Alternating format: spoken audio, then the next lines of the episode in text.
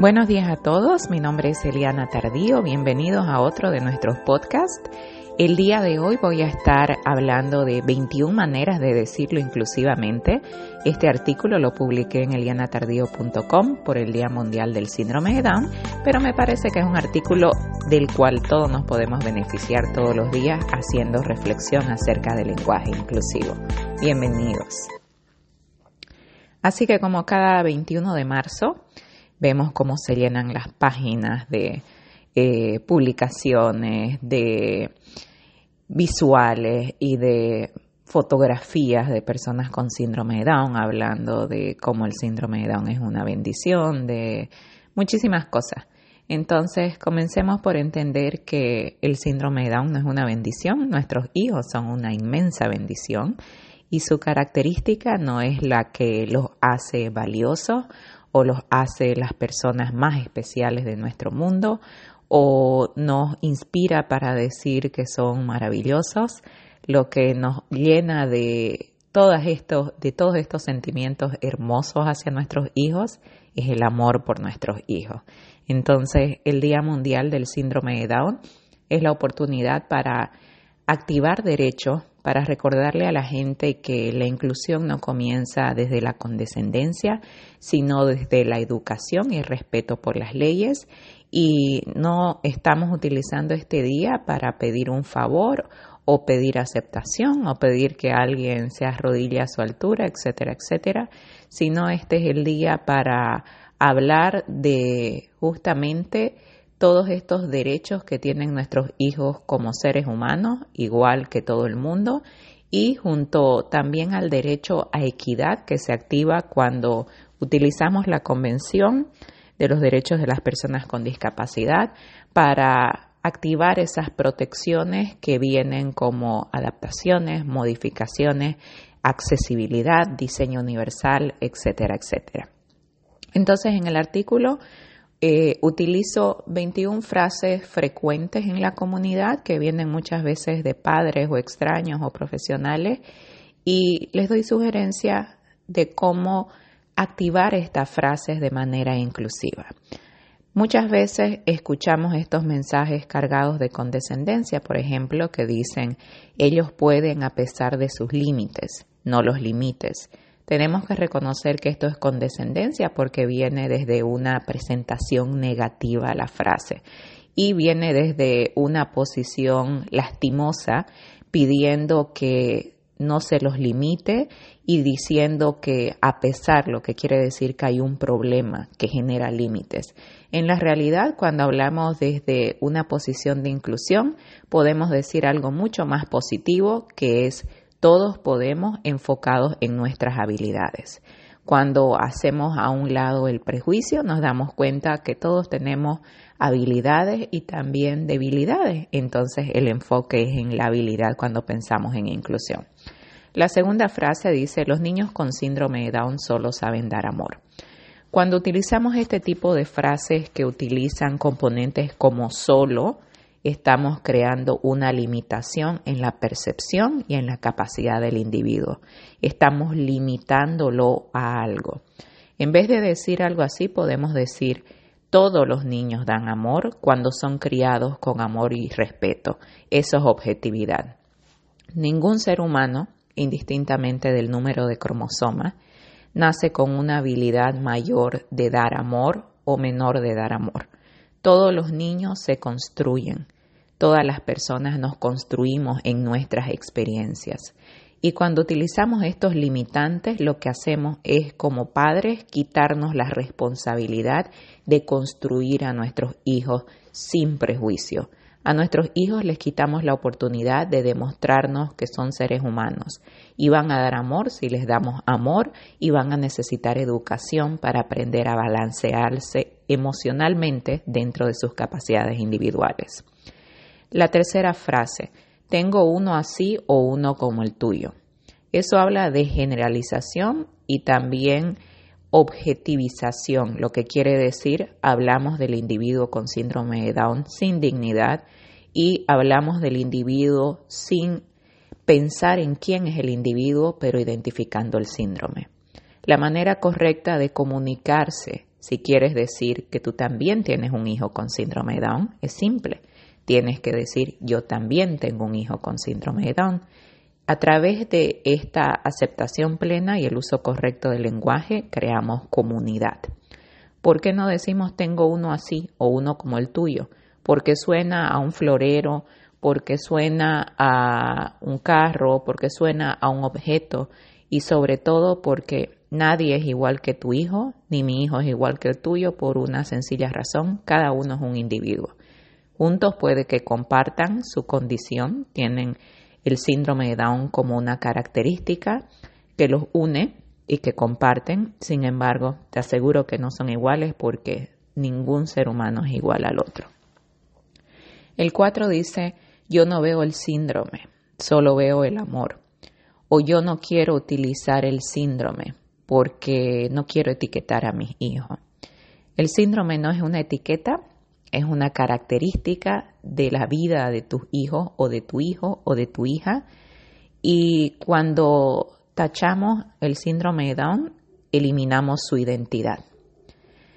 La manera correcta o una mejor manera, para que no hablemos de correcto o incorrecto, pero una mejor manera y una manera más inclusiva es decir, veo a la persona de manera integral y respeto su condición como parte de sus características personales. ¿Por qué es esto tan importante? Porque si veo a una persona y no veo su condición, si no veo su color, si no veo sus diferencias, lo que estoy haciendo es anular su identidad.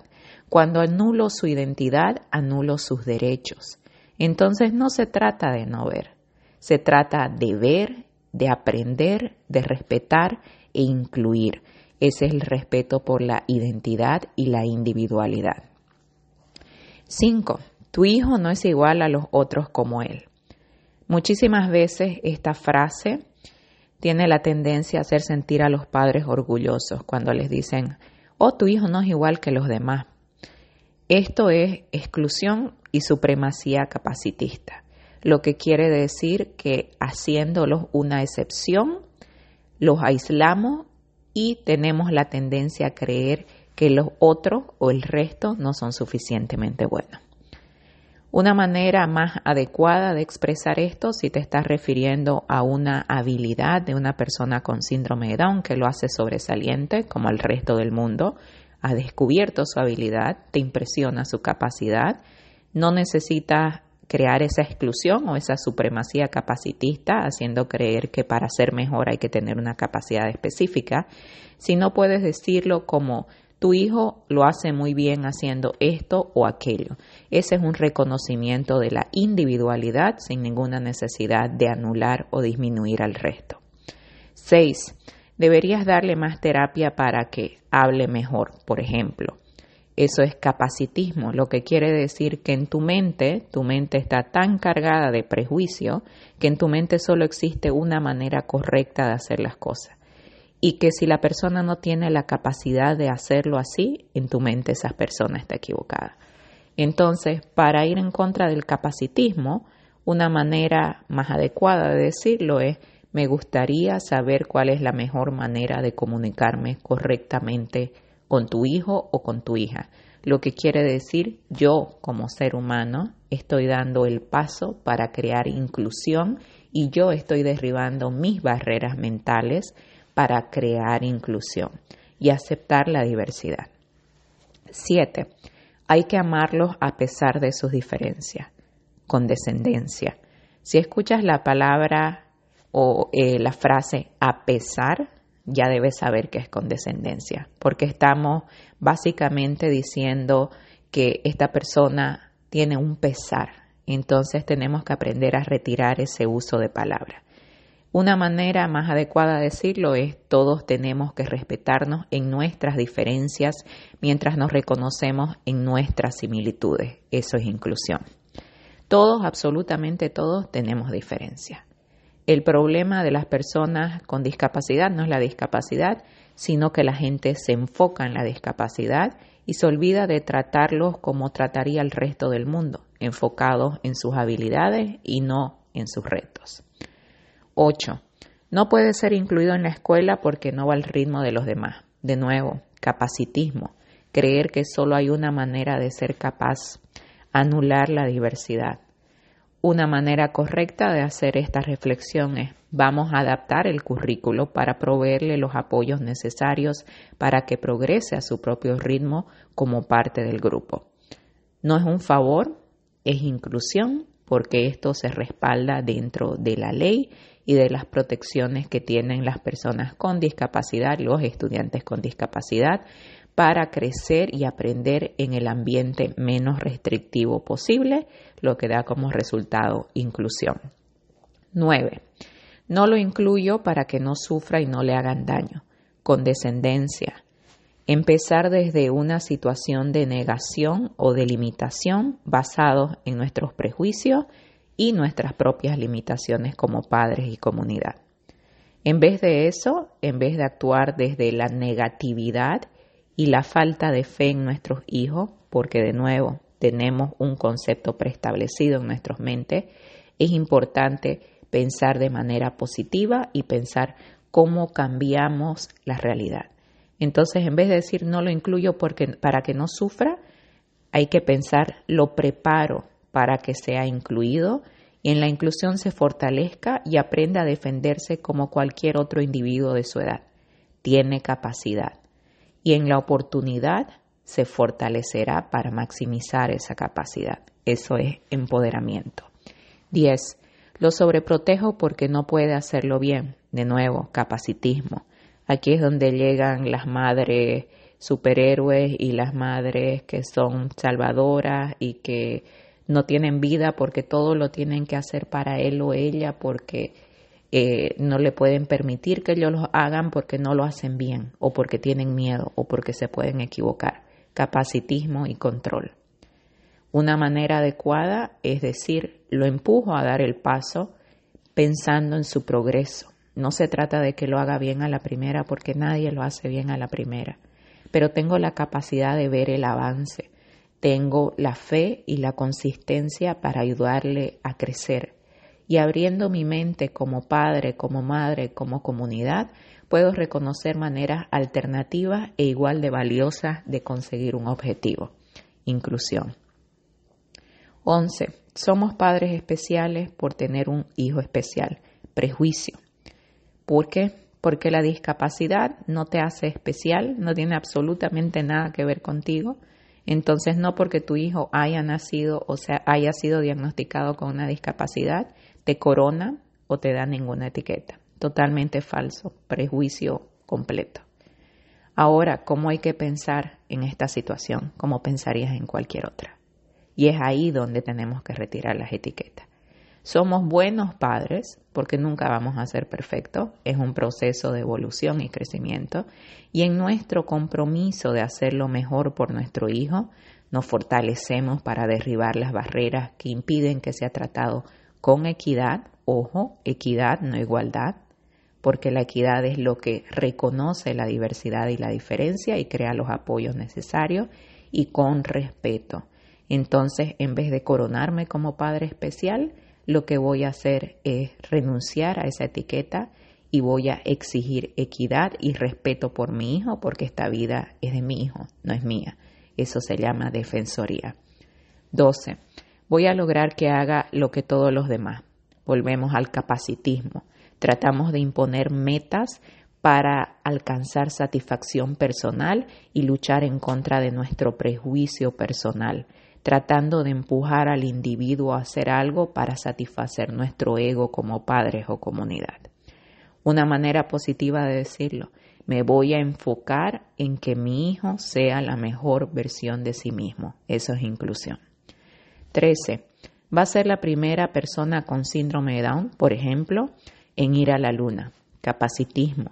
De nuevo, establecer los parámetros y el futuro del individuo para satisfacción personal sin incluir al individuo, sin tomar en cuenta sus habilidades, sin pensar que el individuo va a desarrollar sus propias capacidades y que está aquí para guiarnos. No estamos nosotros para decirle qué hacer. En vez de utilizar este tipo de frase, trata algo como voy a apoyarlo para que sea lo que quiera hacer sin compararlo con nadie. Eso es inclusión. 14. Las personas como ellos hacen esto o lo otro. Prejuicio y generalización. En vez de hablar desde la generalización o creer que porque conociste a una persona con síndrome de Down o dos, tienes ya el derecho y la capacidad de poder expresar y definirlos a todos, piensa en lo absurdo que es eso. No se puede generalizar. Entonces, si quieres expresar que conoces a alguien que hace algo bien con síndrome de Down, la manera adecuada de expresarlo es diciendo algo como conozco a alguien con síndrome de Down que es bueno haciendo esto o lo otro. Eso se llama inclusión a través del reconocimiento de la individualidad. 15. Siempre quise uno así. Prejuicio y objetivización del ser humano basado en su condición. De nuevo, cuando pensamos en personas utilizando estos términos como uno así, lo que estamos haciendo es pensar en un objeto que nos va a dar un beneficio. Estamos diciendo quiero uno así. Quiero que una persona esté en una situación específica para yo quererlo y aceptarlo lo que es totalmente absurdo. Si estás hablando de tu eh, llamado a ser padre o madre, no necesitas utilizar este tipo de frase, siempre quise uno así. Puedes decir algo como, me gustaría ser padre o madre del hijo que me toque, porque de eso se trata la maternidad o la paternidad. Y entiendo que junto a este privilegio viene la responsabilidad de crecer y aprender junto a mis hijos. Eso es objetividad y respeto por la vida. 16. Dale vitaminas o té de colores o compra las nuevas eh, pastillas que salieron porque eso lo va a ayudar a ser más inteligente. Prejuicio. No se crea ni se construye ni la inteligencia emocional ni se maximiza la inteligencia académica a través de eh, estimulantes externos. En vez de eso, piensa en alimentar el cuerpo de tu hijo con una dieta balanceada que cubra sus necesidades nutricionales. Trata su cuerpo como un templo y enséñale a hacer lo mismo. Dale oportunidades cotidianas que lo estimulen basados en sus intereses y habilidades para que crezcan siendo felices y sintiéndose completos y construye su espíritu con amor, fe y ejemplos positivos de amor propio a través de ti como padre. Eso es objetividad. 17. Es que quiero que todo el mundo lo ame. Idealización y prejuicio. A nadie lo ama todo el mundo, es absurdo, porque todos tenemos características únicas que puede que nos hagan más afines a ciertas personas o que todo lo contrario nos hagan personas eh, que otros quizás con las que no se llevan bien. Eso es totalmente típico y natural. Dentro de nuestras relaciones personales cotidianas hay diferencias y eso es lo normal, lo natural y lo que nos permite crecer. Entonces, en vez de querer que todo el mundo lo ame, quiero que como todo el mundo experimente el valor y la complejidad de las relaciones sociales y personales, lo que significa que no todo el mundo lo va a amar, pero que conocerá el valor del amor, que conocerá dentro de esa complejidad cómo balancearse emocionalmente para dar y recibir amor. Eso es inclusión. 18. Soy un padre especial o elegido. De nuevo, la idealización. En vez de pensar o en vez de asignarnos etiquetas, pensemos que como cualquier padre o madre, deberemos cumplir con la responsabilidad de identificar las necesidades de nuestros hijos para cubrirlas lo mejor posible mientras reconocemos que somos instrumentos forjadores de su vida. No se trata de nosotros, se trata de nuestros hijos. Eso es objetividad. 19. Porque mi hijo tiene una discapacidad, soy un superhéroe o tengo superpoderes. Idealización, prejuicio, fantasía. Soy un ser humano haciendo mi mejor esfuerzo.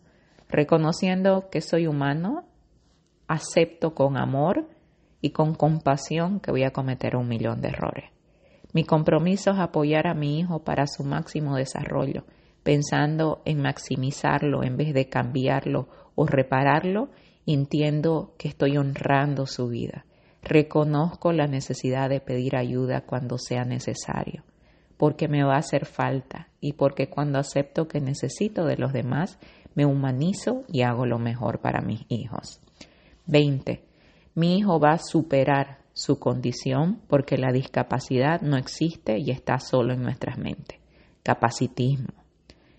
En vez de eso, y en vez de tratar de anular la discapacidad, porque estamos cargados de prejuicios y sentimos que es algo malo, aprendemos, aprendamos a ver la capacidad con dignidad. Mi hijo va a maximizar sus capacidades, porque ya es suficiente desde el momento que nació, porque ya es perfecto para mí, porque es mi hijo. No necesita ser curado ni reparado porque no está ni roto ni está enfermo. La discapacidad es natural y es digna. Y si respeto la vida y si soy provida, veo con dignidad todas las vidas y la gama inmensa de diversidad que representa la vida. Eso es aceptación plena. 21. Aunque no estoy de acuerdo con la idealización y las frases prefabricadas, me da pena hacer sentir mal a los demás. Al final nada va a cambiar, no vale la pena. Prejuicio y, de cierto modo, es ajustarse a los demás en vez de entender que tu tarea como padre es reeducar a los demás después de que te has reeducado, obviamente, después de que has aprendido y te has transformado, porque si algo tenemos en común es que la mayoría de nosotros, 99% de nosotros, ha recibido a sus hijos cargados de prejuicios y ha cometido un millón de errores porque los prejuicios son algo que tenemos grabado inconscientemente. Entonces, en vez de seguir el mismo camino y el mismo patrón, lo que vamos a hacer es cambiar esa realidad. Mi voz hace una diferencia. Y entiendo que cuando actúo desde la pena ajena, pongo a mi hijo en segundo lugar, violando su derecho a individualidad. Sí tengo el poder de hacer cambios en mi entorno directo y sí tengo el poder de educar y transformar por amor a mi hijo poniéndolo en primer lugar. Entonces, ¿qué es lo que vamos a transformar? No vamos a transformar al individuo, vamos a transformar por amor a nuestro hijo el entorno. Eso es lo que vamos a cambiar. De nuevo, el individuo ya es suficiente y es perfecto. Eso es defensoría y activismo. Gracias por haber estado conmigo el día de hoy. Se nos hizo un poco largo este capítulo, pero creo que vale la, pena escucharlo y sobre todo reflexionar acerca de cómo nos comunicamos y de cómo nuestra manera de comunicarnos y expresar nuestras opiniones y también nuestras eh, ideas y nuestros pensamientos alrededor de la circunstancia de tener un hijo con discapacidad impacta e influencia nuestras comunidades. Gracias por estar conmigo. No se olviden que estoy en Eliana Tardío en Instagram y Twitter y Eliana Tardío H en Facebook. No se olviden visitar mis artículos en elianatardío.com y nos vemos la próxima.